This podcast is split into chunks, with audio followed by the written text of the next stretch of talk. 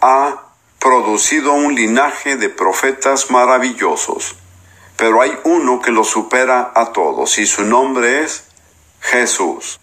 Y estudiamos lo que creo que es su más grande discurso profético, que pronunció desde el Monte de los Olivos en vísperas de su martirio.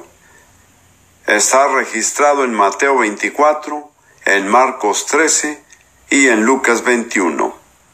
Esta noche quiero avanzar desde ahí y con la ayuda del Señor presentar una especie de cuadro general de lo que será la condición del mundo en los últimos tiempos. Esto, creo yo, es algo que nos concierne a todos. Tenemos que entender la clase de situación en la que vivimos porque no es una situación fácil no va a ponerse más fácil y de hecho se va a poner peor. Tenemos que estar preparados. Lo primero que debemos tener presente es que la situación mundial tiene más de un lado en estos los tiempos finales. Hay un lado positivo y un lado negativo. El bien que es maravilloso y el mal que es espantoso y estos coexisten simultáneamente en el mundo actual.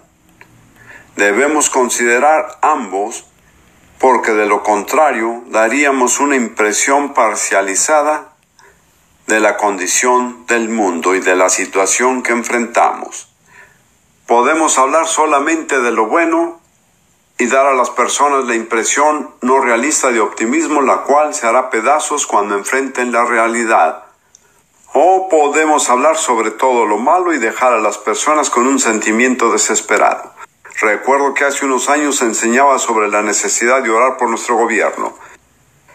Y una querida dama se me acercó al final y me dijo, hermano Prince, ¿acaso la Biblia no enseña que todas las cosas van a empeorar cada vez más?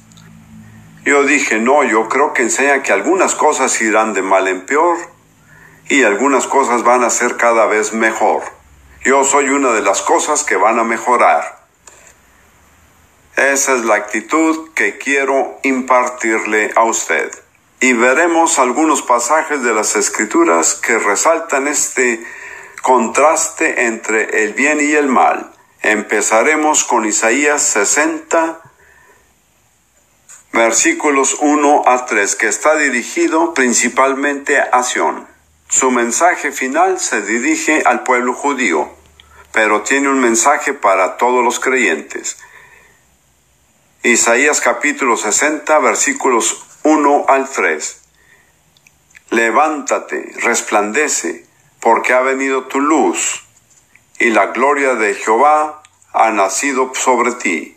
Porque he aquí que tinieblas cubrirán la tierra, y oscuridad las naciones, mas sobre ti amanecerá Jehová, y sobre ti será vista su gloria.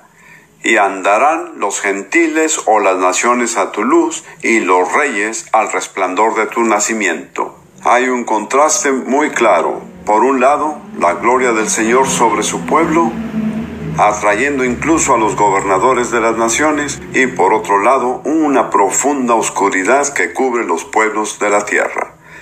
Quienes han viajado y observan la situación del mundo actual, creo que estarán de acuerdo con que las tinieblas se han hecho más espesas.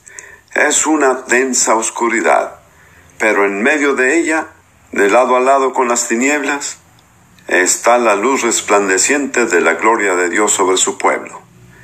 No tenemos que desanimarnos por las tinieblas, sino ser realistas frente a ellas. Enfrentamos el desafío del mal como nunca antes ha enfrentado la humanidad desde los días de Noé. Luego en Mateo 13, no lo leeré, pero en los versículos 24, 30 y 37, Jesús enseña la parábola del trigo y la cizaña. La cizaña, según entiendo, es un tipo de planta similar al trigo, pero no produce fruto. Es un tipo de maleza. Y en esta parábola un hombre sembró buena semilla en su campo, pero su enemigo vino en la noche y sembró cizaña. A su debido tiempo, cuando creció el trigo, la cizaña creció entremezclada. Y los siervos del hombre, que era el dueño del campo, dijeron, ¿qué hacemos? ¿Quieres que arranquemos la cizaña? Él dijo, no, porque si lo hacen, arrancarán parte del trigo también déjenlos crecer juntos hasta la cosecha. Entonces enviaré mis siervos y ellos arrancarán la cizaña. Esa es una imagen de lo que llamamos cristiandad. No es el mundo entero, sino el mundo que profesa el cristianismo. El trigo son los creyentes verdaderos, la cizaña son los cristianos falsos. Se ven como ellos, pero no llevan fruto. Y recuerde lo que Jesús dijo, por sus frutos los conocerán, no por su profesión, no por sus dones, no por sus palabras, sino por su fruto. Creo que esa es la situación de la cristiandad hoy día. El trigo y la cizaña están creciendo juntos. Y Dios en su sabiduría no va a arrancar la cizaña hasta que la cosecha esté completa. Así está la situación. Y usted decide si es un trigo o cizaña. La decisión debe basarse en la clase de fruto que usted produce en su vida. Y Jesús dice que la cosecha es el fin del siglo. Al final de los tiempos, Dios arreglará esa situación. Como pastor, y yo pienso que muchos pastores han sentido lo mismo. Hay ocasiones en las que pienso y digo, vamos a arrancar la cizaña. Estoy cansado de esa gente que profesa creer, pero no produce fruto.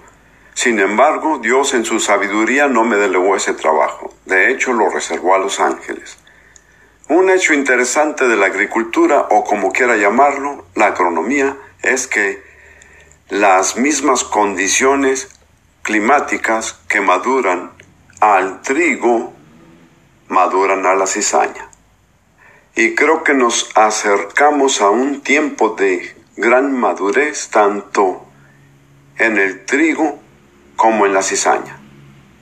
Si usted me pregunta qué clase de condición en el mundo propicia el crecimiento tanto del trigo como de la cizaña juntos, mi respuesta sería permisividad. Creo que vivimos en una generación que es increíblemente permisiva. Las personas permiten casi cualquier cosa, pero también es cierto en la iglesia. Hace 50 años uno no veía tanta gente con las manos en alto, aplaudiendo, danzando por los pasillos. Básicamente, el cristianismo era considerado un asunto muy sombrío. Tenía que sentarse de cierta manera, usar un tipo específico de lenguaje, no emocionarse, ser muy sobrio, muy sobrio. Pero todo eso ha cambiado. Algunos de ustedes nunca vivieron esa época, no pueden imaginarse cómo era. Pero hoy todo está permitido. Puede ver toda clase de espectáculos, puede ver gente haciendo piruetas en la plataforma y decir, esto es maravilloso. Entonces, recuerde que las mismas condiciones climáticas que permiten que la maldad prospere son las que permiten a los cristianos ser libres. Y creo que en cierto sentido, por la permisividad, cada uno de nosotros decidirá que va a permitir. ¿Cómo aprovecharé la permisividad que hay en el mundo actual? Y esto es una cosa horrible. Pero ayer lo leí en el diario. Puede que algunos de ustedes lo hayan leído. Había una pareja en el tren aquí en Inglaterra que estaba teniendo relaciones sexuales en el vagón. Y había muchas otras personas en el vagón. Pero nadie protestó hasta que la pareja empezó a fumar. Eso para mí es un claro ejemplo de permisividad. Quiero decir, no es imaginación ni idea de alguien, es una realidad en la vida actual. Las playas nudistas son permitidas en muchos lugares del mundo. Ese es un ejemplo de permisividad. Pero para nosotros supone un desafío. ¿Qué vamos a permitirnos? ¿Vamos a darle gusto a nuestro apetito carnal? ¿O vamos a satisfacer la libertad que tenemos en el Espíritu Santo? Es lo uno o lo otro. Y luego en Apocalipsis 22, justo antes de terminar la Biblia, hay una imagen de la situación que precede al regreso del Señor. Leemos estas palabras. Apocalipsis 22, empezando, leeremos algunos versículos empezando en el 7. Jesús dice, He aquí, vengo pronto. Bienaventurado el que guarda las palabras de la profecía de este libro. Ahora, en ese contexto, sigue en el versículo 10. No selles las palabras de la profecía de este libro porque el tiempo está cerca. Quiero señalar que esto sucede justo antes de la venida del Señor. Luego dice, y estas son palabras asombrosas, el que es injusto, sea injusto todavía, y el que es inmundo, sea inmundo todavía, y el que es justo, practique la justicia todavía, y el que es santo, santifíquese todavía. ¿Se da cuenta de esta palabra? Dice, el que es injusto, sea injusto todavía. El que es inmundo, sea inmundo todavía. Es como si el Señor dijera, no queda mucho tiempo. Si quiere vivir festejando a lo grande, hágalo ahora porque no queda mucho tiempo. Si quiere demostrar su maldad, demuéstrela ahora. Eso es lo que estamos viviendo. El que es injusto va a seguir siendo injusto. El que es impuro va a ser más impuro. Pero el que es justo va a ser más justo. Y el que es santo va a ser todavía más santo. Es la separación de caminos. No habrá neutralidad. Nadie se quedará sentado en una cerca. He comentado a veces que cuando el Espíritu Santo visita una iglesia, una de las cosas que hace es electrificar la cerca y nadie puede quedarse sentado. Nuestras iglesias de hoy están llenas de personas sentadas en la cerca. No se sabe si están a favor o en contra, pero eso no va a durar. Tiene que haber una separación de caminos. Y creo que hay un principio implícito que se ilustra en la vida de Abraham. Solo leeré un versículo en Génesis 15.